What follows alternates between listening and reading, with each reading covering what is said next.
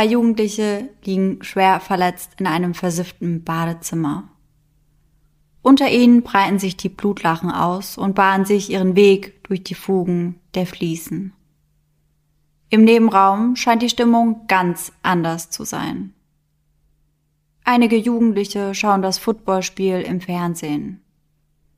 Dabei lachen sie und gönnen sich den ein oder anderen Joint. Dann kommen sie wieder zurück, zurück in das Zimmer, wo die zwei Jungs liegen. Die Jungs, die sie seit mehreren Stunden festhalten und foltern. Und dann setzen sie noch einen oben drauf. Und somit Hello an jeden True Crime Junkie, der heute wieder bei Eyes in the Dark eingeschaltet hat. Sarah und ich erzählen uns hier jeden Sonntag einen wahren Kriminalfall aus aller Welt. Heute ist Sarah wieder dran und ich habe gar keine Ahnung, welchen Fall du ausgesucht hast, aber die Einleitung klang schon mal sehr heftig. Also ich habe diesmal wirklich besonders gut dicht gehalten. Mhm. Und ich kann aber schon mal sagen, dass das ein Fall ist, den wir so in der Art noch gar nicht hatten. Mhm. Also das ist wirklich mal was ganz, ganz anderes. Also eine Premiere für uns. Ja, kann man so sagen. Alle meine Infos dazu habe ich hauptsächlich aus dem Internet zusammengesammelt. Dabei greifen wir zurück auf Artikel, Überwachungsvideos, Aufnahmen der Prozesse und im besten Fall besorgen wir uns ein dazugehöriges Buch. Und all das packen wir dann in unsere jeweilige Folge. Und wenn euch das gefällt, dann vergesst nicht, uns zu abonnieren. Und übrigens, am Ende jeder Folge findet ihr immer unseren Gänsehaut-to-go-Moment und die besten Outtakes der Folge, und ich kann euch wirklich sagen, es lohnt sich, bis zum Ende dran zu bleiben. Ja. Die Outtakes sind immer super lustig. Mhm. Aber bevor Sarah uns den Fall heute erzählt, haben wir noch eine kleine Ankündigung zu machen, die euch sicherlich nicht gefallen wird. Aber auch wir gehen in eine kleine, kurze Sommerpause. Also die nächsten zwei Wochen gibt es keine neue Folge von uns. Die Zeit könnt ihr euch natürlich mit unseren alten Folgen überbrücken, denn wir bekommen auch häufiger die Nachricht von euch, dass ihr euch die Folgen schon zum zweiten Mal anhört. Also da habt ihr ja dann genug andere Folgen zum Ausweichen. Ja, und ich finde das voll crazy, dass es wirklich Leute gibt, die sich das doppelt und dreifach anhören. Ja, ja. Aber wenn ich so über meine Lieblingsserie nachdenke, die habe ich halt auch schon drei oder viermal gesehen. Mhm, ich auch. Deswegen, wir haben ja über 100 Folgen. Ich denke, damit könnt ihr die Sommerpause gut überbrücken. Mhm. Außerdem haben Laura und ich uns was Cooles für Instagram überlegt. Da werden wir dann auf Instagram auf eisendedark.podcast nochmal auf euch zukommen. Also falls ihr noch ein paar Fragen an uns habt, haltet die schon mal parat. Und es wird auch auf jeden Fall noch das ein oder andere spannende Reel geben, das zu unseren bisherigen Folgen passt. Das heißt, ihr werdet uns auf jeden Fall nicht komplett los für die zwei Wochen. Ja. Und ich kann mir auch vorstellen, dass das für uns sehr komisch sein wird, wenn mhm. wir einfach mal zwei Wochen nichts rausbringen. Ja, total. Weil wir hatten schon echt lang kein Päuschen mhm. mehr. Hatten wir rund um Weihnachten ein Päuschen? Mm, nein. Mm ich glaube auch nicht. Ja, naja, jetzt ist es auf jeden Fall soweit und wir freuen uns auf jeden Fall schon, wenn wir uns am 24. dann wieder hören. Und bis dahin hören und sehen wir uns auf Instagram.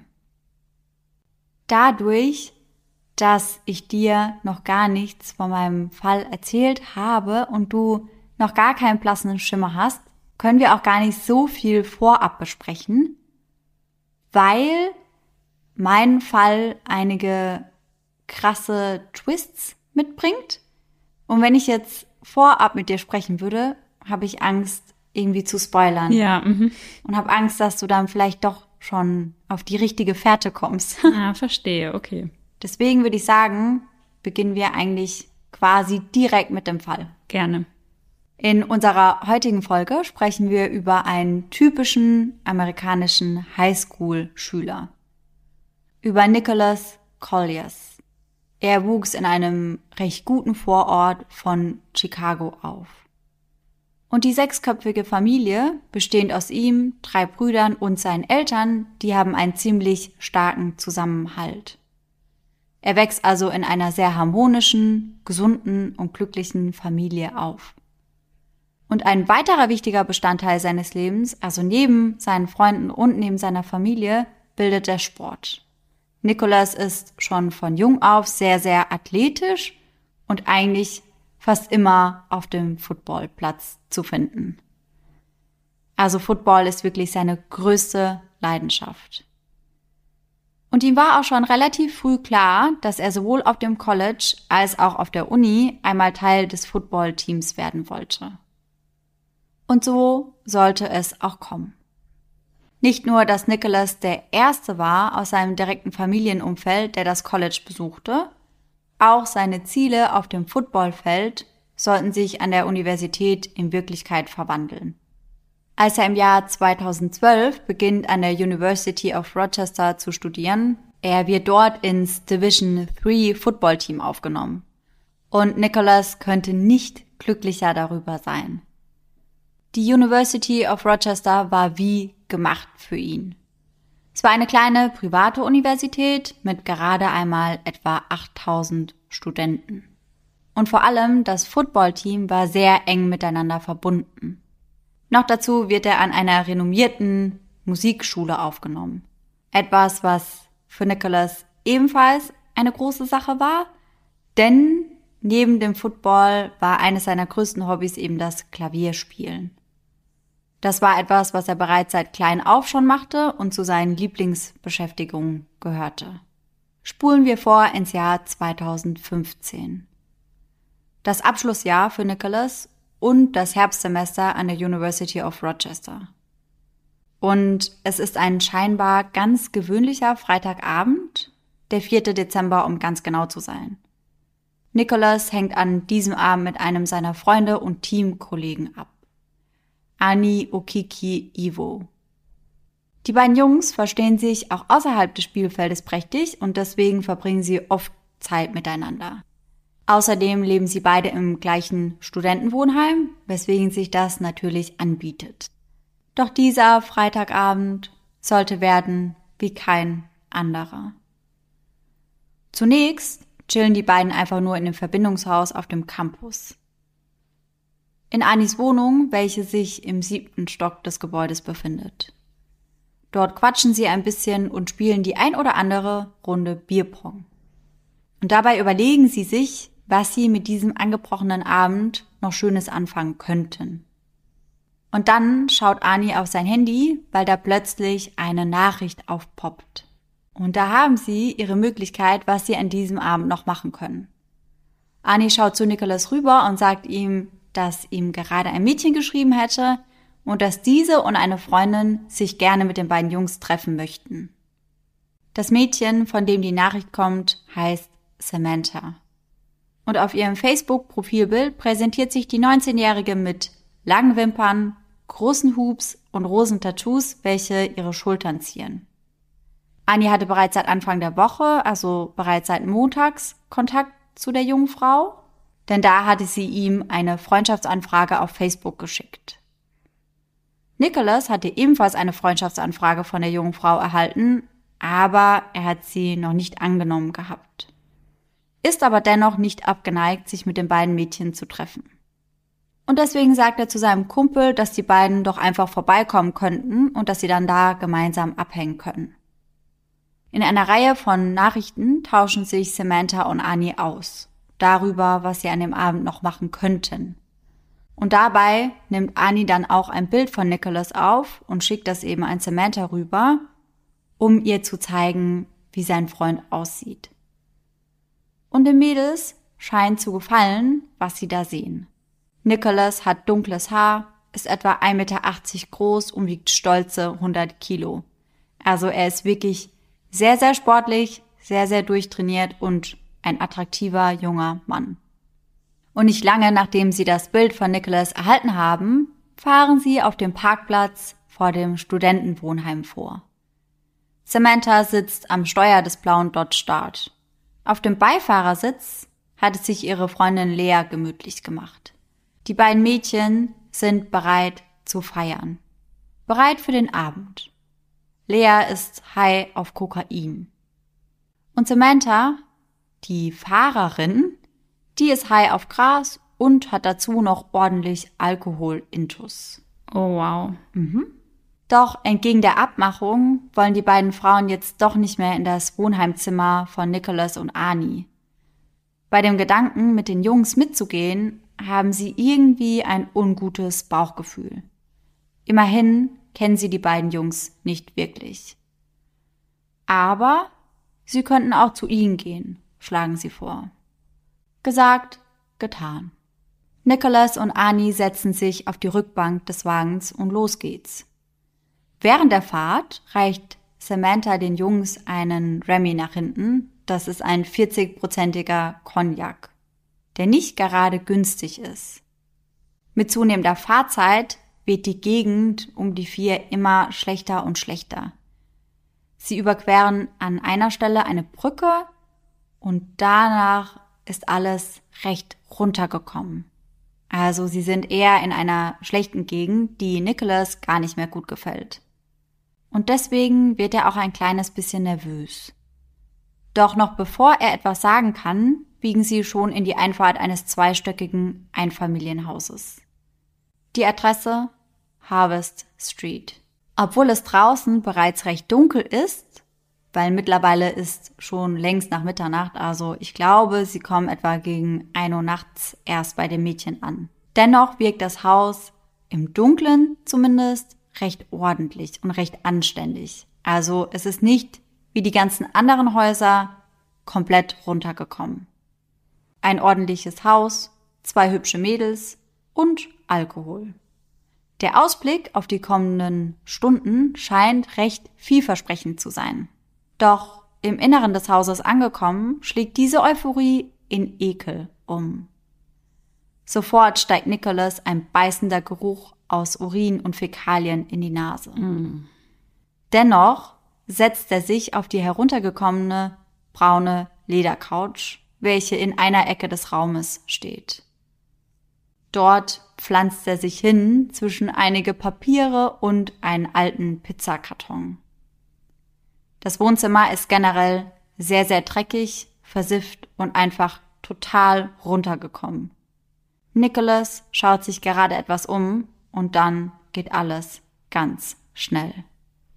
Auf einmal stürmen zwischen fünf und zehn Personen in das Wohnzimmer. Sie schreien laut, tragen Masken über ihren Gesichtern. Masken, die an eine Purge-Nacht erinnern. Oh mein Gott. Mhm. Die maskierten Männer sind bewaffnet. Mit Baseballschlägern, Stangen, Messern und einer Schusswaffe. Dann geht auf einmal das Licht im ganzen Haus aus und es wird dunkel um Ani und Nicholas. Nicholas springt panisch auf und versucht, so schnell er kann, die Seitentür des Hauses zu erreichen. Über die waren sie auch hineingekommen. Doch er schafft es gerade einmal, die Hälfte der Strecke zurückzulegen, und dann wird er von einem stechenden Schmerz an seinem Bein gestoppt. Sein Bein funktioniert nicht mehr richtig. Es fühlt sich an, als würde es nur noch aus Wackelpudding bestehen. Dann bricht er zusammen, dotzt auf dem harten Boden auf. Doch irgendwie schafft er es, sich ein zweites Mal aufzurichten und wieder auf die Beine zu kommen. Er versucht dann noch einmal in Richtung der Tür zu humpeln und dieses Mal schafft er es auch. Doch dort angekommen schaut er aus dem kleinen Fenster in der Tür hinaus und sieht, dass dort zwei junge Mädchen stehen. Das sind nicht Samantha und Lea, sondern das sind zwei andere junge Frauen. Und die beiden Frauen stehen dort auf der anderen Seite der Tür, um eben genau diese zuzuhalten. Also sie wollen verhindern, dass die beiden Jungs entkommen können.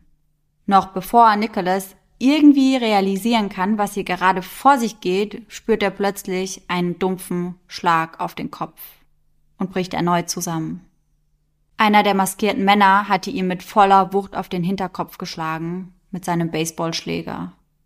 Immer und immer wieder dreschen sie nun auf ihn ein, schreien ihn und seinen Kumpel Ani an. Wehr dich nicht. Nehmt es einfach hin. versucht ja nicht zu fliehen. Dann zerren sie die beiden Jungs in ein schmutziges Badezimmer, wo sie beginnen, die beiden zu fesseln. Sie binden ihnen die Füße und die Hände mit Ducktape zusammen. Dann leeren sie ihre Taschen, das heißt, sie nehmen ihnen ihre Handys, ihre Geldbeutel und ihre Autoschlüssel ab. Und dann machen sie da weiter, wo sie im Wohnzimmer aufgehört hatten. Das heißt, sie schlagen immer und immer wieder auf die beiden Männer ein. Zur Hilfe nehmen sie alles, was ihnen gerade in die Finger kommt. Tatsächlich unter anderem auch eine Heckenschere, eine elektrische, mit der sie immer wieder auf die Männer einschlagen. Ein Rohr, den Baseballschläger, der ja bereits zuvor zum Einsatz gekommen war, und ein Bügeleisen. Während Nicholas schwer verletzt am Boden liegt, haben ihre Kidnapper scheinbar großen Spaß. Immer wieder lachen sie miteinander, pushen sich gegenseitig. Die Situation macht ihnen sogar so viel Spaß, dass sie das für die Ewigkeit aufnehmen möchten. Oh nein. Doch sie beginnen dann, das Ganze zu filmen. Boah. Und dabei entsteht ein Video, welches mittlerweile frei zugänglich im Internet kursiert. Mhm. Und ich werde euch mal beschreiben, was darauf zu sehen ist. Oh, hast du das gesehen? Mhm. Oh, okay. Aber an dieser Stelle eine kleine Triggerwarnung. Es wird sehr grafisch und sehr brutal einfach. Einer der Kidnapper filmt und zwei andere kümmern sich um Nicholas und Arnie. Das erste Bild auf dem Video zeigt einen dünnen Mann, der einen roten Sweater anhat und eine Plastikmaske. Seine Plastikmaske ist bedruckt mit der amerikanischen Flagge.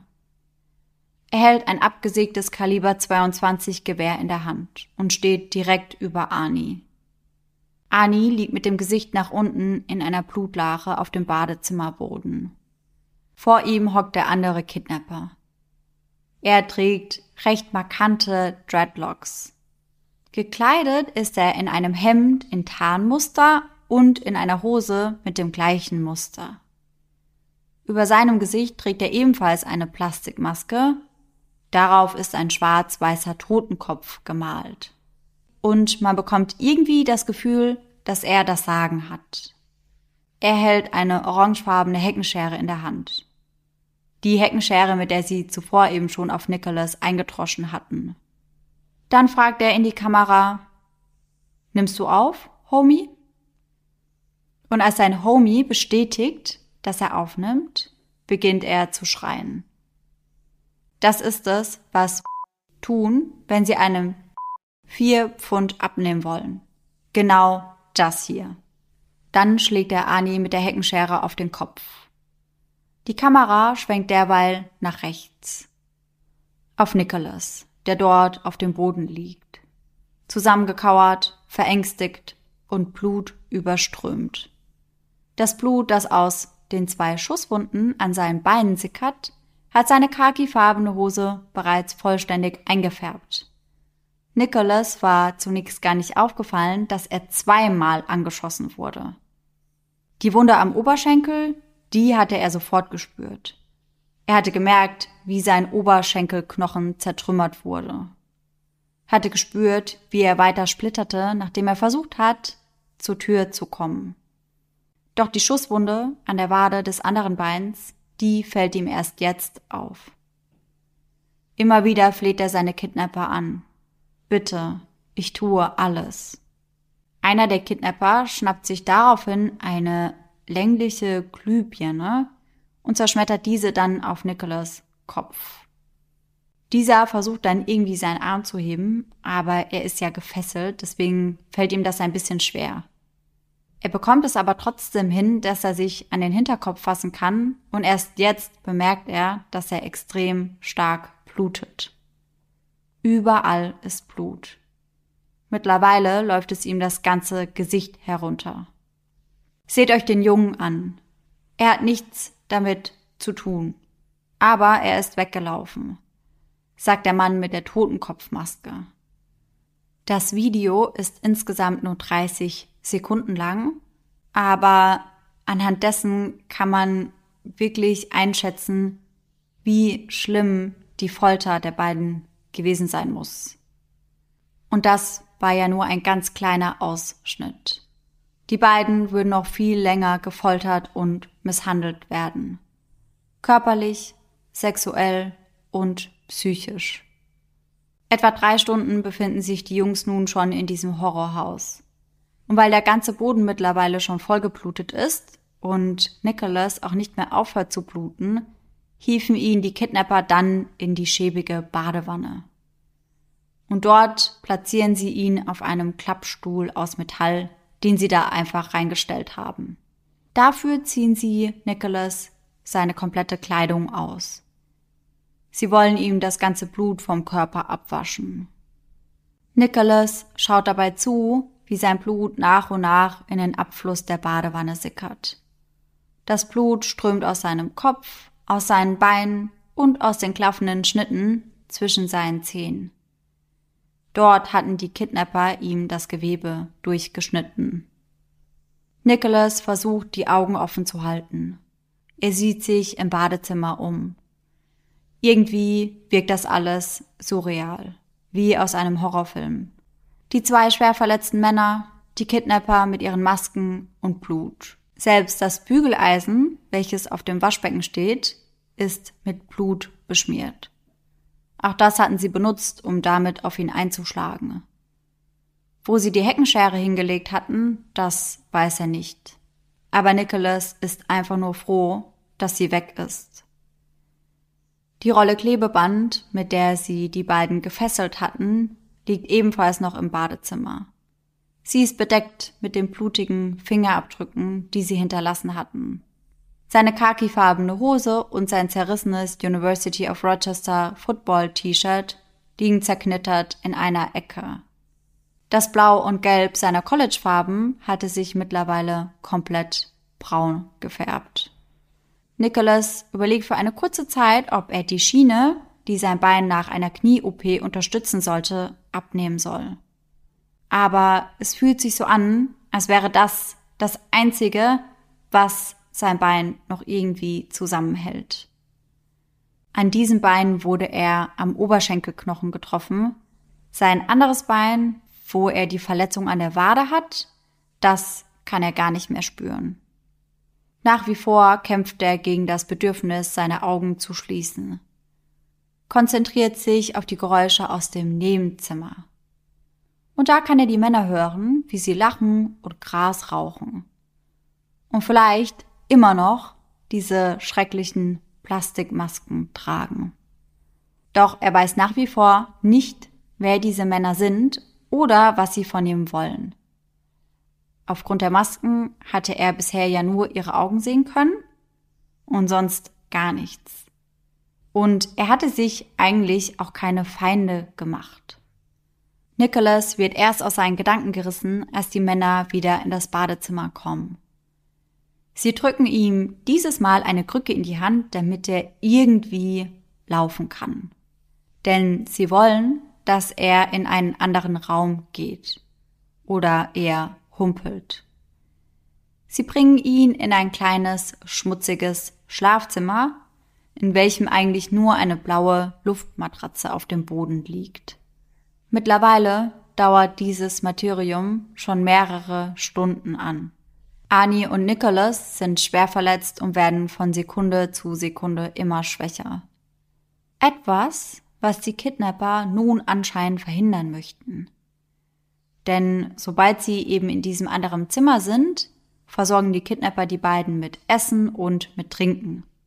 Und sie geben den beiden sogar Medikamente, vermutlich Aspirin.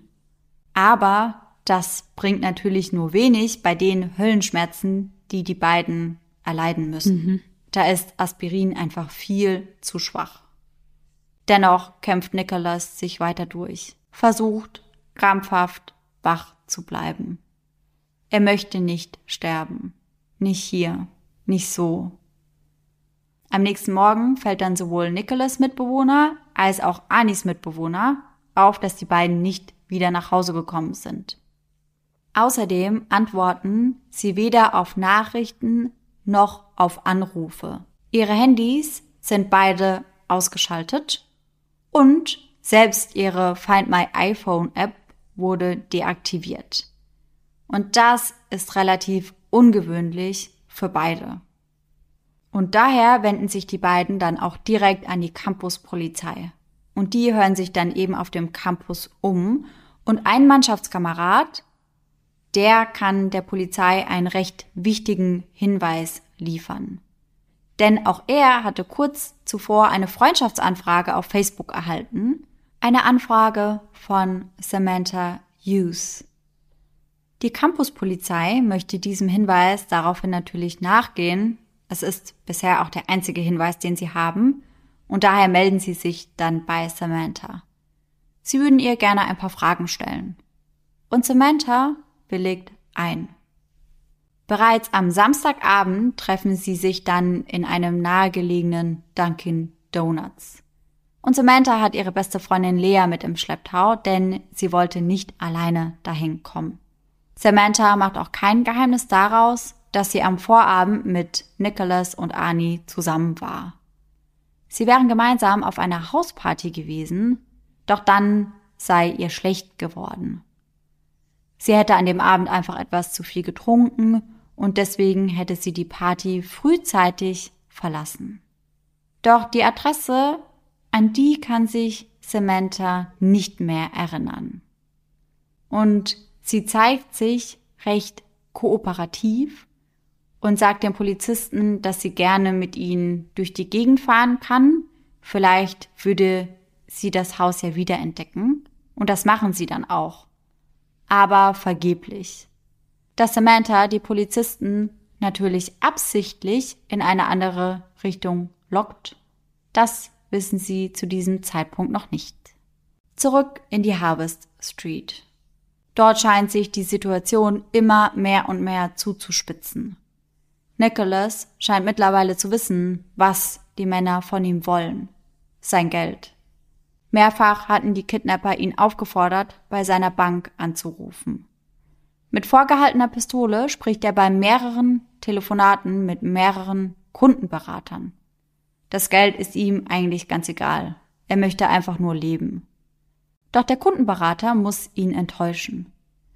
Am Wochenende kommt er nicht an sein Erspartes. Und die Telefonate, die werden ja aufgezeichnet und die sind auch frei zugänglich im Internet verfügbar. Und man hört dann, wie Nicholas eben sagt, dass er das Geld wirklich sofort braucht. Aber der Kundenberater, der kann halt wirklich leider nichts für ihn tun.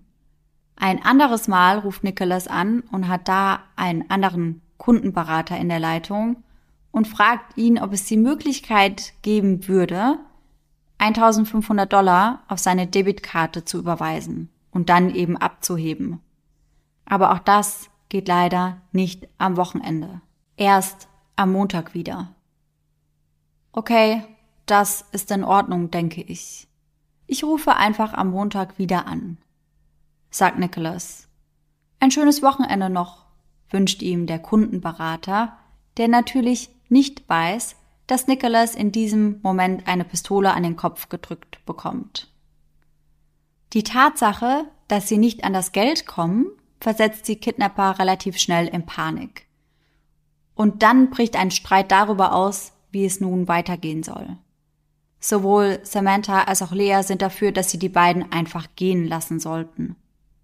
Nach der Befragung der Campuspolizei machen sich die beiden Frauen nämlich ziemlich große Sorgen und fragen sich, in was sie da reingeraten sind. Sie finden, dass das alles viel zu weit gehen würde. Mittlerweile wurde der Fall übrigens auch an die Polizei von Rochester übergeben, die natürlich über mehr Ressourcen verfügt als die Campuspolizei. Und diese entdecken auch schnell einige merkwürdige Aktivitäten auf Nicholas Bankkonto. Tausende von Dollar wurden von Geldautomaten abgehoben. Und die Ermittler lassen sich dann eben die Überwachungsaufnahmen der jeweiligen Geldautomaten geben und tada, da sind sie. Auf einem der Videos kann man sehen, wie ein blauer Dodge Dart vorfährt. Dann geht das hintere Fenster runter. Und der Anführer, noch immer die Totenkopfmaske tragend, lehnt sich raus um Geld abzuheben. Sie hatten Nicholas dazu gebracht, ihnen die PIN für sein normales, wie ein Girokonto quasi zu geben. Mhm. Danach geht es für den Anführer dann zu einem ausgiebigen Einkaufsbummel. Er kauft sich unter anderem eine Lederjacke im Wert von 799 Dollar, Timberland-Stiefel und eine Jeans für 27,99 von Marshalls. In der Zwischenzeit tauschen sich die Mitbewohner aus dem Studentenwohnheim aus. Mittlerweile hat sich rumgesprochen, dass Annie und Nicholas nicht nach Hause gekommen sind und vermisst werden. Dabei spricht der Junge, der ebenfalls eine Freundschaftsanfrage von Samantha bekommen hatte, mit Isaiah Smith. Ein Junge, der ebenfalls im gleichen Footballteam ist wie Nicholas und Arnie. Er ist der Star des Footballteams. Der außerhalb des Platzes aber irgendwie zwielichtig ist. Er scheint wohl relativ viel mit Drogen zu tun zu haben, scheint in einige kriminelle Machenschaften verwickelt zu sein. Und relativ schnell kommen die Ermittler deswegen eben auch auf Isaiah und laden ihn vor. Sie möchten mit ihm sprechen über das Verschwinden der beiden, weil sie sich fragen, ob er vielleicht irgendetwas damit zu tun hat oder ob er zumindest irgendetwas darüber weiß. Und Isaiah glaubt zu wissen, wer die beiden Jungs hat. Und zwar soll das einer seiner früheren Drogenlieferanten sein. Und deswegen kontaktiert er diesen dann auch und bittet ihn, die beiden freizulassen. Er bietet ihm im Gegenzug sogar 15.000 Dollar dafür an. Doch um das Geld geht es den Kidnappern wohl doch nicht. Wir wollen kein Geld. Wir wollen Blut. Und genauso gibt es Isaiah dann eben auch den Ermittlern weiter, und zwar in den frühen Morgenstunden des Sonntags.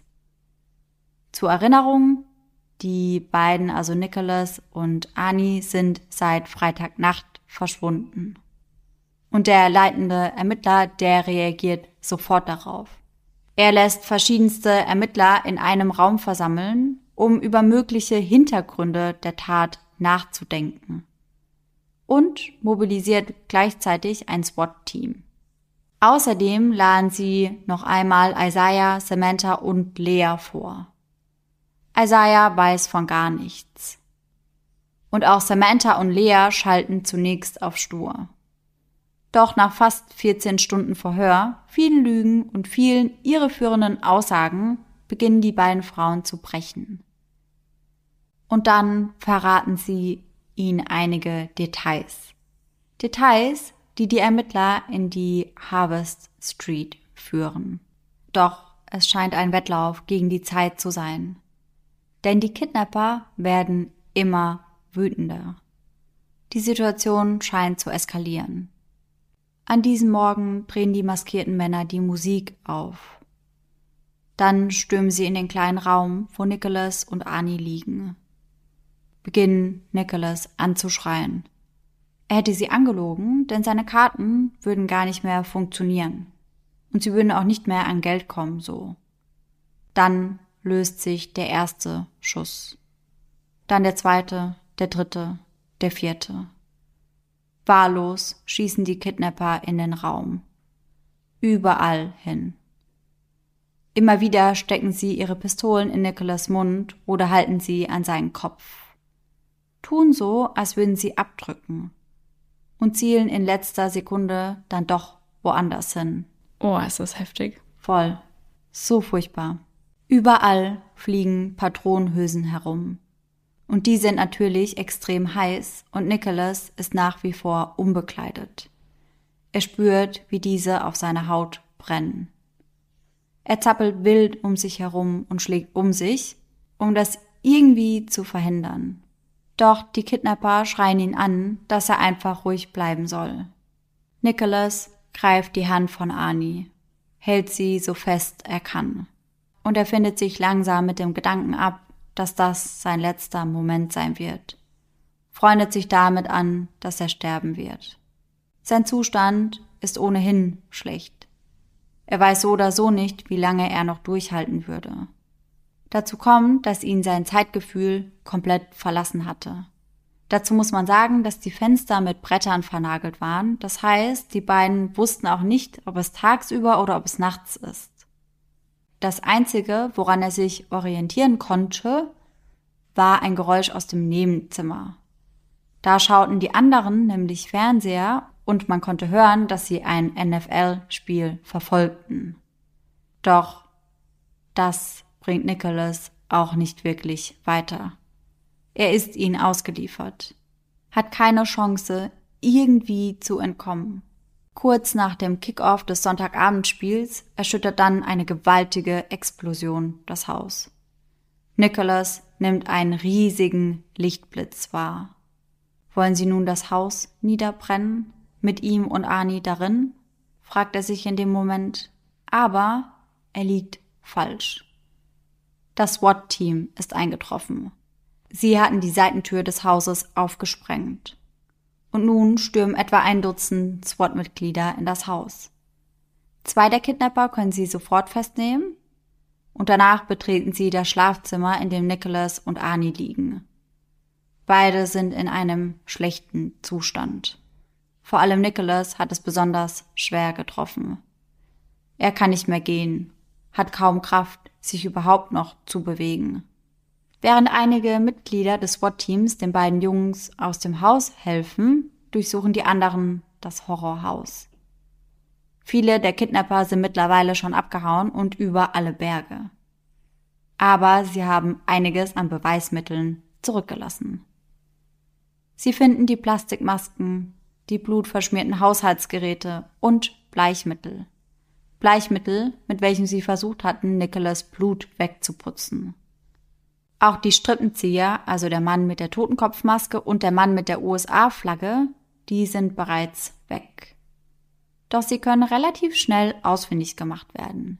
Bei dem Mann mit der USA-Flagge auf der Maske handelt es sich um Elliot Rivera. Der Anführer der Bande, also der Mann mit der Totenkopfmaske, ist Lydell Strickland. Sie werden nur einige Tage später festgenommen.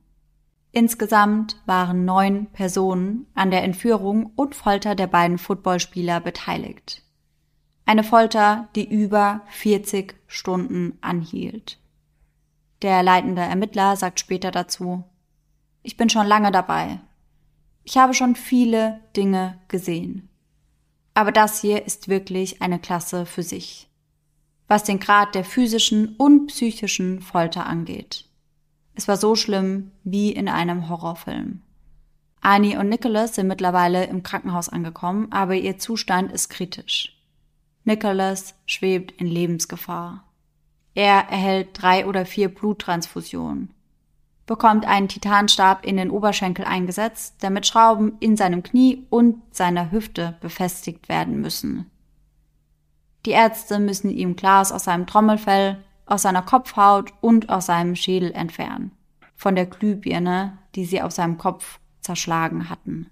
Er muss die nächsten 25 Tage im Krankenhaus verbringen. Und danach beginnt die Physiotherapie. Das wird auf jeden Fall kein leichter Weg für Nicholas sein und sein Bein tut auch heute noch weh. Einst war er College-Athlet und jetzt kämpft er, die fünfeinhalb Kilometer zu laufen. Aber er überlebt.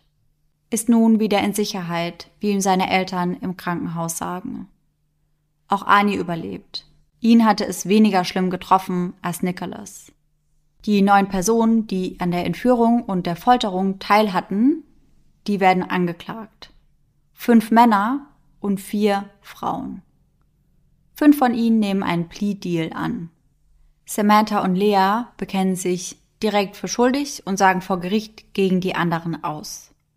Das sind die beiden Frauen, die ja Ani und Nicholas per Facebook kontaktiert hatten mhm. und auch in das Haus gelockt hatten.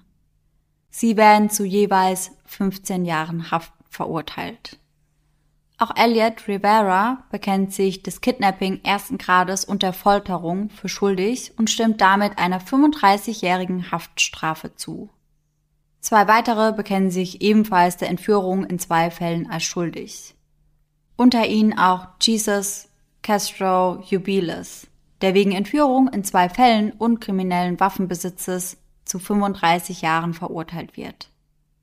Was der andere von ihnen bekommt, also welches Strafmaß, das konnte ich nicht herausfinden, beziehungsweise war das in jeder Quelle unterschiedlich. Mhm. Die anderen vier, zwei Männer und zwei Frauen, versuchen ihr Glück vor Gericht. Was angesichts der Beweislage recht optimistisch ist, sag ich mal. Mhm. Denn die Beweislage ist überwältigend. Während des Prozesses wird ein zentrales Beweismittel vor Gericht gezeigt, nämlich das Handyvideo, über das ich vorhin ja auch schon gesprochen habe. Und das verdeutlicht, wie schlimm die Folter der beiden gewesen sein musste. Auch Annie und Nicholas müssen sich das Video hier noch einmal anschauen, denn sie sind beide vor Gericht, um gegen ihre Peiniger auszusagen. Aber das ist natürlich eine sehr, sehr schwere Situation für die beiden. Der Strippenzieher Lydell Strickland spielt die Hauptrolle in diesem Video. Man erkennt, dass er genießt, was er da tut. Und er ist auch in anderen belastenden Videos zu sehen, nämlich in verschiedenen Überwachungsaufnahmen von verschiedenen Bankautomaten. Mhm. Und diese zeichnen ihn auf, wie er die meiste Zeit eigentlich seine Totenkopfmaske trägt. Aber auf einem Video zieht er genau diese Maske eben ab und hält sein Gesicht direkt in die Kamera. Boah. Mhm. Auch richtig provokativ. Ja. Aber das ist gut so, weil deswegen konnte man eben sagen, zweifelsfrei, dass er der Mann mit der Totenkopfmaske war. Am Ende des Prozesses werden alle vier für schuldig befunden. David Alcaraz Jubiles wird der Entführung und des Waffenbesitzes für schuldig befunden und zu 15 Jahren Haft verurteilt. Und er verbüßt zu dem Zeitpunkt schon eine 15-jährige Haftstrafe wegen Körperverletzung. Das heißt, er muss die neue Strafe erst dann antreten, wenn die erste Strafe abgesessen ist. Das heißt, er kann sie nicht gleichzeitig abbüßen, sondern bekommt halt insgesamt 30 Jahre, beziehungsweise sitzt halt 30 Jahre hinter Gittern für die zwei verschiedenen Vergehen. Die beiden Mädchen, die die Tür zugehalten hatten, damit Nicholas und Ani nicht rauskommen können, die werden auch schuldig gesprochen, wegen Entführung und Waffenbesitzes.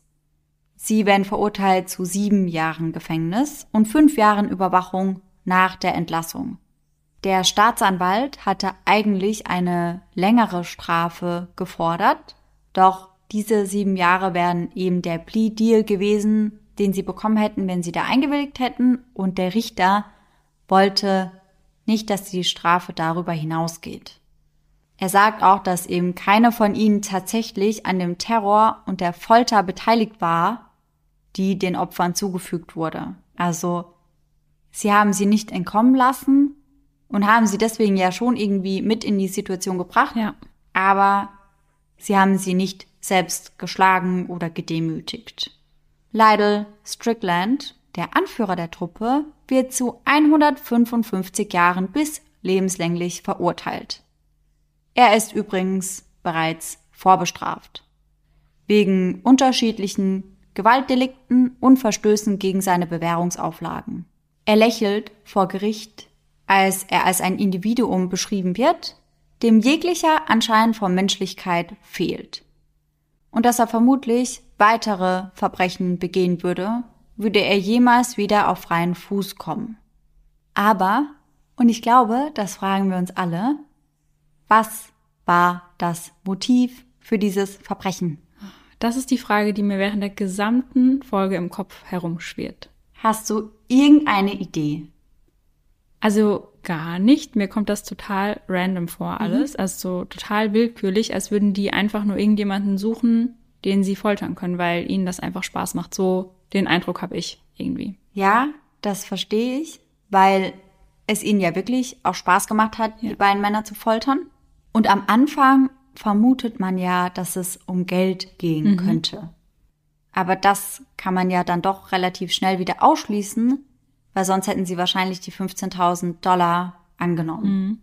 Und tatsächlich ging es ihnen nicht um Geld, sondern es ging ihnen um Rache. Und wenn ich dir jetzt sage, warum ausgerechnet die beiden ins Visier der Kidnapper geraten sind, dann wirst du mir das wahrscheinlich nicht glauben. Es handelte sich dabei um eine Verwechslung. Na, nein. Mhm. Die Kidnapper haben einfach die falschen Typen erwischt. Oh, das ist nicht dein Ernst. Doch. Also nicht, dass es gut ist, dass die jemand anderen entführen wollten, aber wie schlimm ist das, wenn du in so Ja. eine Situation reingerätst, einfach weil du verwechselt wirst? Ja, und da gibt es schon noch einen Background zu und einen Grund, warum sie eben dachten, dass das die richtigen Typen wären. Denn Ziel war eigentlich ein anderer Footballspieler der University of Rochester. Isaiah Smith. Mhm. Und er ist tatsächlich nicht unschuldig an der Verwechslung. Ach komm, nee. Mhm, Und den Hintergrund dazu, den erzähle ich euch jetzt. Also wie bereits erwähnt, spielen Nicholas und Ani mit Isaiah in der gleichen Mannschaft. Und Isaiah wurde erst vor kurzem in das Team geholt, einfach weil er bekannt ist dafür, dass er eben ein unfassbar guter Spieler ist. Doch abseits des Spielfeldes war er als Drogendealer tätig. Und damit prahlte er auch nicht gerade selten. Nicholas sagt später, dass er darauf stolzer war, als auf die Tatsache, dass er ein außergewöhnlicher Sportler war und dass er das überhaupt nicht nachvollziehen kann. Und weil Nicholas sowas gar nicht anspricht und weil er mit sowas gar nicht kann, deswegen hat er sich auch eher ferngehalten von Isaiah. Außerdem war Isaiah dafür bekannt, dass er andere Studenten gelegentlich, also hin und wieder mal abzockte. Und am Nachmittag des 28. Novembers, also relativ kurz vor der Entführung, geht Isaiah dann einmal zu weit. Isaiah wird an diesem Tag von den Überwachungskameras der Uni dabei gefilmt, wie er über eine Fußgängerbrücke geht, die ihm zu dem Studentenwohnheim der Uni führt. Und dort trifft er auf drei Männer, mit denen er sich dann kurz austauscht, aber dann entfernen sie sich wieder voneinander. Als dann ein schwarzer Wagen auf dem Parkplatz vorfährt, gibt er den drei Männern, die mittlerweile wieder in ihrem Auto sitzen, ein Zeichen. Aus dem Wagen, der gerade vorgefahren ist, da steigen vier junge Männer aus. Und die haben 1,8 Kilogramm Marihuana bei sich. 1,8 Kilo. Ja, ich habe auch mal geschaut, weil ich von sowas ja gar keine Ahnung habe. In Deutschland und im Jahr, ich glaube 2020, wäre das etwa 18.000 Euro wert. Puh, ja. Also keine geringe Summe. Ja. Isaiah bringt die vier Männer mit dem Marihuana dann in das Wohnhaus. Er wohnt gar nicht dort, kennt sich aber gut aus, denn zwei seiner Teamkollegen, die leben dort, im siebten Stock. Die beiden Männer, Annie und Nicholas, waren aber über Thanksgiving verreist und deswegen nicht zu Hause.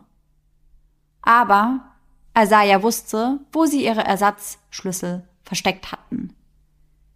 In Anis Zimmer, das er sich mit seinem Zwillingsbruder teilt, wollen sie dann den Deal abschließen. Und die Drogendealer, die gehen natürlich davon aus, dass das Isaiahs Wohnung ist. Aber Isaiah hat ganz andere Pläne, als diesen Deal eben ordentlich über die Bühne zu bringen. Die drei Männer, die unten gewartet hatten und denen er zugewunken hatte, die sollten ihm dabei helfen, die Drogenlieferanten abzuziehen. Und er hatte ihnen quasi das Zeichen gegeben, dass sie sich bereit machen sollen. Und das haben sie gemacht und stürmen dann kurz darauf dann eben auch die Studentenwohnung, die eigentlich Ani gehört. Und da greifen sie die vier Männer dann mit Pfefferspray an und schlagen ihn mit einem Hammer auf die Köpfe. Und dann reißen sie ihn eben das Marihuana aus den Händen und nehmen das an sich und verschwinden damit. Und damit es so aussieht, dass Isaiah eben auch ein Opfer ist, schlagen sie auch ihm mit dem Hammer auf den Kopf, allerdings viel, viel leichter als bei den anderen. Wer diese drei Männer sind, die eben mit dem Hammer auf die anderen eingeschlagen haben, das weiß man bis heute nicht. Also die konnten nie identifiziert werden. Und Isaiah eilt danach dann mit den anderen, also mit den vier Schwerverletzten, die er eigentlich gerade abgezogen hat und Er hat ja dafür gesorgt, dass sie so schwer verletzt sind. Er geht dann mit ihnen zusammen ins Krankenhaus. Und man kann auf den Aufnahmen von vor dem Studentenwohnheim auch sehen, wie die Männer gemeinsam mit Isaiah das Gebäude verlassen. Und einer von ihnen, der blutet auch wirklich richtig stark am Kopf und drückt sich da sein T-Shirt eben auf die Wunden, mhm. Um das Blut irgendwie zu stoppen. Isaiah wird daraufhin dann auch vorgeladen und muss bei der Polizei eben über diesen Vorfall aussagen. Er knickt dann auch relativ schnell ein und gibt auch zu, dass er in die Wohnung eingebrochen war, also dass er eigentlich keine Erlaubnis hatte, in der Wohnung zu sein. Und dass er die Dealer eben nur dorthin geführt hätte, um sie daraufhin dann reinzulegen. Und Isaiah ist daraufhin dann kurz in U-Haft, kommt aber relativ schnell wieder frei, denn der stellvertretende Footballtrainer von Rochester, Dan Kyle, unterschreibt nämlich eine Kaution in Höhe von 15.000 US-Dollar, damit er eben wieder freikommt. Und danach wird der Vorfall dann erstmal totgeschwiegen. Als Nicholas nach Thanksgiving auf den Campus zurückkehrt, bekommt er nicht mal mit, dass Isaiah verhaftet wurde. So extrem wurde das Ganze dann totgeschwiegen. Und die Studentenschaft wird zwar via Mail eben über den Vorfall informiert, allerdings nur sehr vage. Auch Ani wusste nicht, was in seiner Wohnung passiert war. Als er nach Thanksgiving zurückkommt, findet er seine Wohnung abgesperrt mit Polizeiband vor. Und als er reingeht, sieht er, dass die Wohnung total verwüstet ist und entdeckt dabei auch noch einige Blutspuren an den Wänden. Eine richtige Erklärung dafür bekommt er allerdings nicht und er wird auch nicht in eine andere Wohnung verlegt. Er bleibt also absolut unwissend. Währenddessen schmieden der 19-jährige Elliot Rivera und seine Freunde Pläne. Einer der Männer, der bei dem Drogendeal mit dem Hammer angegriffen wurde, war nämlich sein Cousin. Und Elliot hatte ihm Rache versprochen. Und Lyle Strickland ist ein guter Freund von Elliot und der ist sofort dabei. Man hat ja auch gemerkt, dass er daran einfach Spaß hat. Mhm. Ich kann mir vorstellen, das war eine Gelegenheit, auf die er einfach nur gewartet ja, hat. Ja. Doch alles, was sie über die Täter wussten, war, dass alle Angreifer afroamerikanische Männer waren, dass der Vorfall sich in einer Studentenwohnung im siebten Stock ereignet hatte und dass es sich um einen Footballspieler der University of Rochester handelte. Sie hatten die beiden also einfach verwechselt, weil Isaiah eben die Wohnung genutzt hatte und weil Ani danach in der Wohnung geblieben ist und weil das dann einfach alles zusammengepasst hat. Was ich wirklich nicht verstehen kann, ist, warum sie Nicholas mitgenommen haben. Mhm. Denn wenn von vornherein klar war, dass es sich um afroamerikanische Männer handelte, dann ist Nicholas raus, denn Nicholas ist weiß. Mhm. Und auf dem Video, das ja veröffentlicht wurde, sagen sie ja auch, dass sie wissen, dass er unschuldig ist, aber dass er ja versucht hätte zu entkommen. Und ich kann nicht nachvollziehen, also ich konnte auch nicht herausfinden, warum Nicholas damit reingerutscht ist, ja. um ehrlich zu sein. Also klar, bei Ani war das natürlich auch total unbekundet, obwohl Nicholas da anderer Meinung ist. Er ist mit Ani auch nicht mehr befreundet, weil er sich vorstellen kann, dass er da doch mehr mit zu tun hatte, mhm. als er jemals zugegeben hat. Und Ani, deswegen habe ich auch mehr von Nicholas gesprochen, wollte sich nie zu diesen Vorfällen äußern. Also es gibt keine Sicht seiner Dinge oder wie er das Ganze wahrgenommen hat. Aber letztendlich, egal wie es war, sind beide natürlich Opfer von diesen neuen, unfassbar grausamen Personen. Im März 2016 steht Isaiah Smith dann wegen seiner Rolle bei der Inszenierung des Drogenraubs, mit dem alles begann, vor Gericht. Und bei der Anhörung zur Verurteilung von Isaiah sagt der Richter, ich nehme an, Sie konnten nicht erkennen, welche Ereignisse Sie ausgelöst haben, als Sie das taten. Trotzdem verurteilt er ihn zu 13,5 Jahren Gefängnis. Ach, krass. Und sagt abschließend, das ist alles Ihre Schuld. Nicholas glaubt, dass nichts von all dem passiert wäre, wenn die Universität früher gegen Isaiahs Drogen, Dealer, Sachen eingegriffen hätte. Mhm. Also wenn sie früher eingeschritten wären. Er ist sich nämlich ziemlich sicher, dass sie darüber Bescheid wussten. Aber da er eben einer der besten Spieler war, den sie hatten, wollten sie ihn nicht aus dem Team werfen und wollten ihn einfach nicht verlieren. Für andere Spieler hätte es viel, viel, viel striktere Grenzen mhm. gegeben und Regeln gegeben. Und da wäre viel härter durchgegriffen worden. Was echt total krass ist.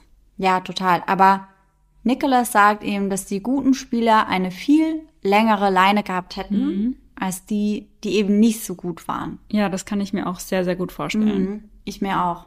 Ich finde, das wirkt irgendwie alles total wie so eine typische Teenie USA-Serie, wo es ja. dann irgendwie um den Star-Football-Spieler geht, der sich halt irgendwie alles erlauben kann. Mhm. Und es passiert einfach nichts. Einfach, weil das Team ihn braucht, um zu gewinnen und um aufzusteigen und um zu punkten. Und deswegen haben sie da eben einfach ein paar Mal öfter weggeschaut. Doch weder Dan Kyle, der, der auch seine Kaution bezahlt hatte, noch der Cheftrainer oder der Universitätspräsident möchten sich dazu äußern. Mhm. Sehr überraschend. Aber eine Universitätssprecherin, die schickt eine Erklärung per E-Mail. Isaiah Smith war bis zu seiner Verhaftung ein unbescholtener Student. Außerdem sagt sie, dass sie nicht verpflichtet wären, ihre Spieler auf Drogen zu testen. Sie fügt hinzu, kein Mitglied der Verwaltung, kein Trainer oder Leichtathletik-Mitarbeiter der Universität hat Dan Kyle gebeten, für Smith Entlassung zu unterschreiben. Dies war ein ungewöhnlicher Vorgang. Dan Kyle arbeitet übrigens nach dem Vorfall dann auch nicht mehr an der Universität. Und Nicholas, der musste zum Glück auch nie wieder dorthin zurück, denn er war zum Zeitpunkt des Angriffs ja schon im letzten Jahr und deswegen erlaubte die Uni ihm, dass er seinen Abschluss machen konnte, ohne wieder zurück auf den Campus zu kommen. In einem Interview sagt er, dass er langsam endlich wieder anfängt, richtig und tief zu schlafen. Aber die Nacht und das Alleinsein wären für ihn definitiv schwieriger als zuvor.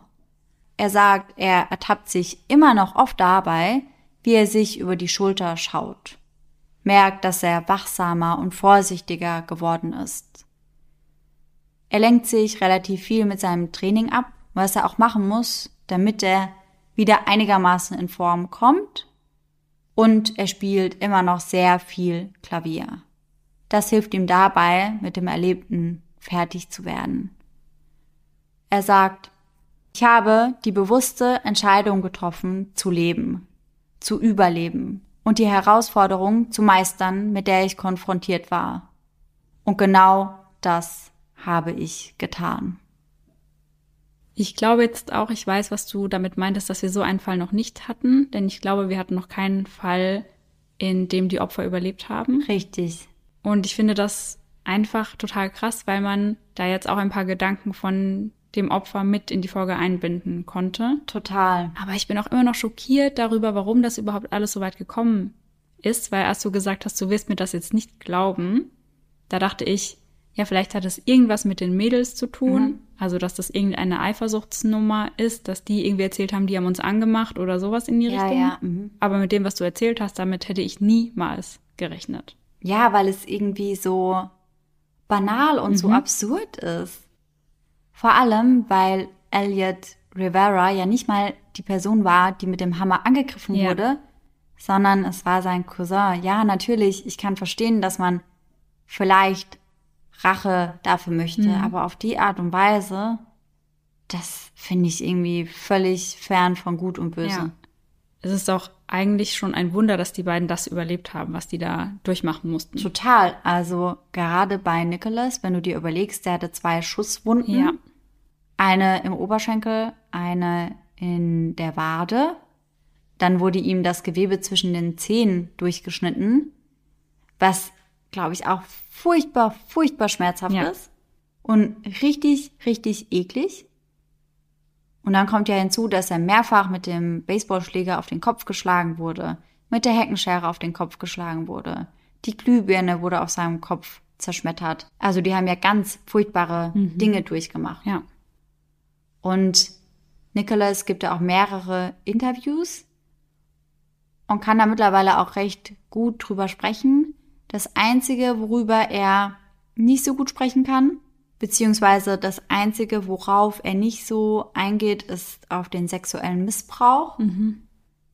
Ich glaube auch, also ich kann mir vorstellen, dass das auch für Männer extrem furchtbar ist. Ja. Nicht, dass es für Frauen weniger schlimm wäre, aber ich glaube, da hast du vielleicht noch mal mehr den Gedanken, hä, gerade bei ihm, er ist ein 100 Kilogramm schwerer Footballspieler, wieso konnte ich mich da nicht wehren? Ja, ja. Und ich glaube, ihm fällt es deswegen unheimlich schwer darüber zu reden. Und er sagt in den Interviews auch nur, dass er zu gewissen Dingen gezwungen wurde. Ja.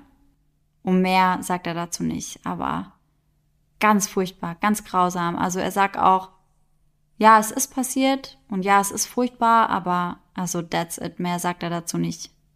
Ich finde auch, als du das am Anfang erzählt hast mit den Masken, das ist ja wirklich wie aus der Purge. Also Ja. das ist wirklich wie aus einem Horrorfilm. Total. Das kann man sich ja gar nicht vorstellen, wie schrecklich das gewesen sein muss. Und wenn du auch noch nicht mal weißt, was soll das hier überhaupt gerade, weil Ja. die beiden dachten sich bestimmt, was haben wir irgendwem getan? Warum sind wir überhaupt hier? Warum machen die das? Und ja. Ja, vor allem, du musst dir halt wirklich vorstellen, also die sind da wirklich in das Zimmer reingestürmt. Ja. Mit den Masken, mit ihren ganzen Waffen bewaffnet, was ja auch nochmal voll Angst macht und Ja. voll das schlimme Bild einfach ergibt. Und sie müssen dabei richtig laut geschrien und gekrölt haben, also so einen richtigen Aufstand gemacht haben und dann auf einmal geht das Licht einfach im ganzen Haus aus und du siehst Wow. gefühlt gar nichts mehr. Ja. Also, what the fuck, jetzt mal ganz ehrlich, das muss einer der schlimmsten Momente ever gewesen sein. Also echt einfach nur ganz, ganz furchtbar. Ich finde das auch ganz, ganz krass und ganz schlimm und ja, ich weiß nicht. Also ich muss echt sagen, als ich über den Fall gestolpert bin, hat mich das am Anfang richtig sprachlos gemacht. Ja, ja. Und es gibt mehrere Interviews von Nicholas. Und ich finde es auch einfach so beeindruckend, wie er sich wieder zurückgekämpft hat. Ja, also er ist wirklich täglich am Trainieren, damit das mit seinem Bein wieder wird. Und er hängt sich da so krass rein und lässt sich da überhaupt nicht unterkriegen, was ja auch anders hätte laufen Ja. können. Und das wäre ja wahrscheinlich auch verständlich und nachvollziehbar, wenn man danach erstmal in ein Loch fällt. Aber er arbeitet mittlerweile im Finanzwesen, das heißt, er hat sein Studium beendet, erfolgreich, hat jetzt einen Job, mit dem er anscheinend happy ist, macht seinen Sport weiter, spielt weiter Klavier. Und ich finde das so krass, wie er sich da einfach ja. durchkämpft. Ich glaube, das könnten sehr wenige Leute nur. Und es ist auch einfach so krass, was er da gesagt hat, was ich am Ende der Folge Ja. gesagt habe, dass er leben wollte und dass er dafür alles getan hätte in dem Moment, weil er einfach, er wollte einfach überleben. Er wollte einfach noch nicht sterben. Und ich glaube, in so einer Situation mal gewesen zu sein, das ist einfach unbeschreiblich.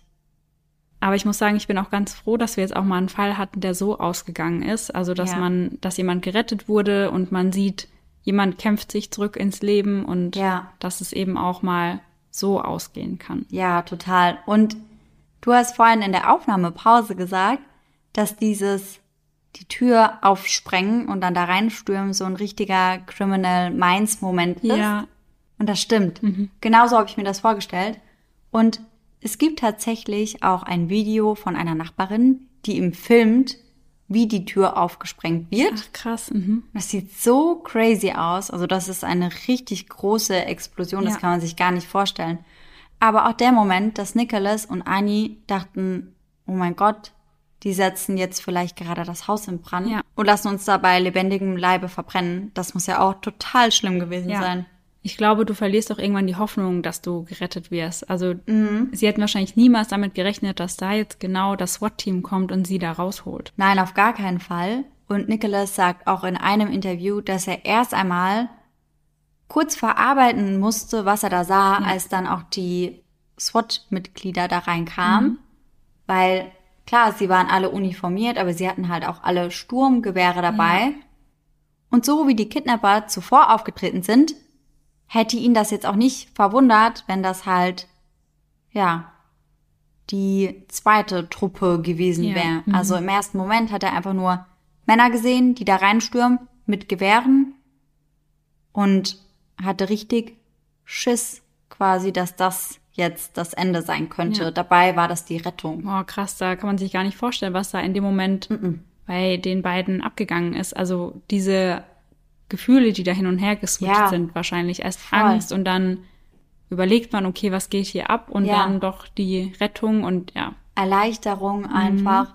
Und das ja alles in Sekundenschnelle. Ja. Also das ging ja alles wirklich so krass schnell. Ich glaube, das musst du erstmal irgendwie alles fühlen können in so einem kurzen Moment. ja, irgendwie. total. Also total krass. Wow, also echt ein sehr, sehr heftiger Fall. Ja, und ich muss auch sagen, also ich kann Nicholas auch verstehen, dass er der Universität da irgendwie schon auch mit eine Schuld gibt. Ja, Ich finde einfach, sie hätten Ani aus dem Zimmer rausholen müssen, aus der Studentenwohnung, in der das passiert ist. Weil hauptsächlich deswegen kam es ja eben zu der Verwechslung. Und ich finde das irgendwie schon sehr fahrlässig. Und ich finde es auch crazy, dass sie ihn nicht mal darüber informiert haben, was da passiert ist. Ja, weil ich finde, da hat er auf jeden Fall ein Recht zu. Ich meine, Mhm. er wohnt da, er sollte schon wissen, was in seiner Wohnung passiert ist.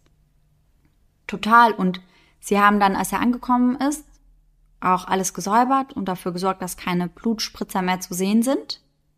Ist ja alles schön und gut.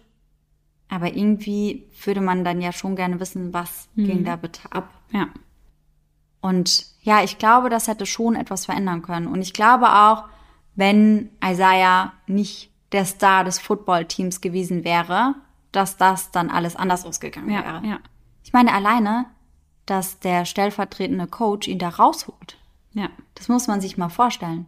Und ich glaube, auch wenn Ani gewusst hätte, was in seiner Wohnung passiert ist, dann hätte er selbst vielleicht auch Maßnahmen ergreifen können, dass er von sich aus gesagt hat, okay, ich suche mir jetzt was anderes, ich bleibe Ja. nicht, mir ist das zu gefährlich, irgendetwas. Ja, und auch Anis Zwillingsbruder, den hätte es ja prinzipiell genauso treffen Ja, können. ja. Ich finde das so crazy. Mhm. Ich finde das so verrückt und so fahrlässig. Und ich kann auch nicht verstehen, dass die Uni da kein Statement zu abgeben Ja. möchte, außer, ja, also, bevor das passiert ist, da war Isaiah immer ein Musterschüler und da hat man nie etwas davon mitbekommen. Weil, sorry, das kann ich mir aber nicht vorstellen. Nee. Mhm. Ich kann mir das nicht vorstellen. Vor allem spätestens da haben sie ja was mitbekommen. Ja. Und trotzdem hat Dan Kyle sich ja dafür eingesetzt. Mhm. Und spätestens dann hätte die Universität ja trotzdem Maßnahmen ergreifen Ja. können. Naja, ich verstehe es nicht. Die wollten sich da halt schön aus der Verantwortung ziehen. Ja, total. Und das hat dann halt schon mehr oder minder auch mit dazu geführt, beziehungsweise es zumindest erleichtert. Ja. Und ich muss sagen, ich war über das Strafmaß von Isaiah überrascht. Mhm. Ich hätte niemals gedacht, dass er 13 Jahre bekommt. Ja, das war ja quasi für diesen räuberischen Überfall. also, mhm. weil er ja quasi der Strippenzieher war, was bei diesem Drogendeal passiert ist. Verstehe. Und ja. die haben die Männer ja mit dem Hammer angegriffen. Und ja, ich weiß nicht, also ich fand das Strafmaß auch relativ hoch. Aber ich bin ehrlich, dadurch, dass diese Tat wirklich dazu geführt hat, meiner Meinung nach, dass eben die anderen beiden ins Visier genommen wurden, finde ich das mehr als gerechtfertigt. Ja, finde ich auch. Und ich finde auch, wenn man ja so Drogendealer so über den Tisch zieht, Mhm. da kann man sich ja denken, was danach passiert oder dass danach auf jeden Fall etwas passiert. Ja, Und ihm hätte ja bewusst sein müssen oder ihm war wahrscheinlich auch bewusst, dass wenn er das in einer fremden Wohnung macht, Ja. dass die Bewohner dann da ins Visier rücken. genau. Genau aus dem Grund hat er es meiner Meinung nach eben nicht bei sich zu Hause gemacht, Ja. sondern woanders. Ja. Und das finde ich halt, also das ist ja so heftig. Mhm. Deswegen finde ich es auch richtig, dass er dafür zur Verantwortung gezogen Ja. wurde. Wo ich mich auch noch gefragt habe, war bei den zwei Mädels, die die Tür zugehalten Mhm. haben. Ich finde es auch gut, dass die bestraft wurden. Mhm. Ich habe mich nur gefragt, ob sie wussten, was der Plan war oder nicht. Weil wenn sie es gewusst haben, finde ich die sieben Jahre gerechtfertigt. Aber Ja. wenn sie halt, wenn ihnen irgendetwas anderes erzählt wurde, was da Ja. drin passieren soll, sind sieben Jahre natürlich wieder relativ viel. Ja, also sie wussten schon, dass die beiden dorthin gebracht wurden, damit sie eine Abreibung bekommen, sage ich mal. Das wussten auch Samantha und Lea. Ja. Allerdings haben angeblich auch die beiden gedacht, dass es in Anführungszeichen einfach nur ein bisschen Prügel geben Ja. würde Ja. und nicht, dass es eben in diese Extremität ausarten würde. Ja, ja. Also damit haben sie nicht gerechnet. Und Samantha und Lea haben ja irgendwann auch selbst gesagt, hey, lassen wir sie wieder gehen, das geht echt zu weit. Mhm. Aber, und das muss man auch dazu sagen, ja, vielleicht wussten sie nicht, was da passieren würde, zunächst, aber irgendwann wurde ihnen ja bewusst, wie das Ausmaß ist. Mhm. Und ich finde es einfach heftig, dass sich niemand bei der Polizei gemeldet hat Ja. und das weitergegeben hat. Da kann ich mir nur vorstellen, dass es viel mit Angst zu tun hat, dass wenn sie gesehen haben, zu was die Typen fähig sind, dass sie eben gedacht haben, okay, was wird mit uns passieren, wenn Ja. wir Hilfe holen? Ja, das kann ich mir auch vorstellen. Was aber noch hinzukommt, das wären nicht die einzigen, die Hilfe hätten holen können. Mhm. Denn das Haus war ein relativ bekannter Drogenumschlagsplatz. Mhm. Und zu dem Haus gingen relativ viele Leute, die eben Bock hatten, Marihuana oder irgendwelche anderen Drogen zu kaufen. Und vor Gericht haben dann noch einige ausgesagt, dass auch während Nicholas und Ani in dem Haus waren und gefoltert wurden, dass auch währenddessen eben viele verschiedene Menschen, also Kunden, die Drogen kaufen wollten, eben ein- und ausgegangen sind. Und das auch mitbekommen haben müssen, aber die haben halt alle nichts gesagt. Und ich meine, ich verstehe die Angst prinzipiell. Und Gott sei Dank haben sowohl Nicholas als auch Annie überlebt. Aber stell dir mal vor, die wären gestorben. Und gerade bei Nicholas war es so kurz davor, wo ich mir denke, wie könnt ihr da alle nichts sagen? Ja. Die wollen sich dann natürlich klar erstens alle nicht selbst belasten, weil sie da ja Drogen kaufen wollten. Und zweitens hatten sie wahrscheinlich Angst, aber ich meine, da geht's um zwei Menschenleben. Ja, ja. Und an dieser Stelle folgt wieder unser Gänsehaut-to-go-Moment. Und den haben wir heute von der lieben Lisa zugeschickt bekommen.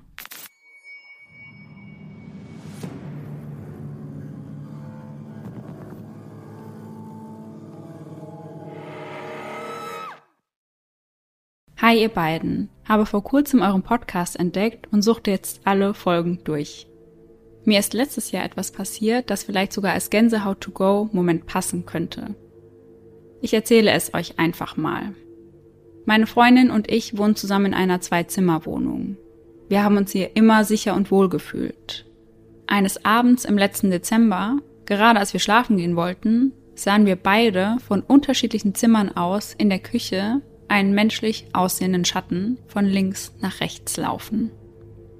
Wir erschreckten uns beide sehr und beschlossen daraufhin, in der Küche ein Licht anzulassen und die Schlafzimmertür offen zu lassen, um in Alarmbereitschaft zu sein. Wir schliefen schlecht und gegen zwei Uhr morgens wurde ich durch ein tropfendes Geräusch aus der Küche geweckt. Oh je. Ich sah sofort nach und stellte fest, dass Wasser aus der Decke tropfte, wie aus einem Hahn. Wir hatten in dieser Nacht einen Wasserschaden. Ich weiß nicht, ob es Zufall war, diesen Schatten gesehen zu haben. Aber ich kann mir gut vorstellen, dass mich jemand aus dem Jenseits warnen wollte. Denn wäre ich später aufgewacht und das Wasser hätte sich schon verbreitet, hätte ich genauso gut einen Stromschlag durch das Wasser und die Elektrogeräte bekommen können. Krass. Ich wohne seit fast fünf Jahren in dieser Wohnung und habe sonst nie etwas Außergewöhnliches gesehen. Auch danach nie wieder. Ja, also Gott sei Dank und toi toi toi, hoffen wir mal, dass es so bleibt. Ja. Aber das ist auf jeden Fall ein absoluter Gänsehaut-to-go-Moment. Ja, total. Eieiei, verrückt. Oh Gott. Ja, weil es beginnt sehr unheimlich. Ich habe ja auch eben, als ich mir die Story durchgelesen habe, direkt so, oh Gott, das ist ja krass. Aber dann wendet sich das Blatt ja und man denkt, es ist eben, ja, eine positive Erscheinung gewesen. Ja, vielleicht wieder unser Mottenmann. Ja, genau, genau, Mhm. stimmt, ja. Ich habe dieses Mal tatsächlich auch eine eigene Gänsehaut-to-go-Geschichte von mir selbst. Und zu der kam es nämlich, während ich diesen Fall hier vorbereitet habe. Und deswegen dachte ich, passt's ganz gut, wenn ich das mit an das Ende dieser Folge packe. Ich habe irgendwann diese Woche relativ lang noch an meinem Laptop gesessen und habe eben den Fall vorbereitet und dafür recherchiert. Und der Fall ist auch creepy, aber ich glaube, ich hätte nicht so arg Angst gehabt, wenn wir nicht kurz davor über Robert gesprochen hätten.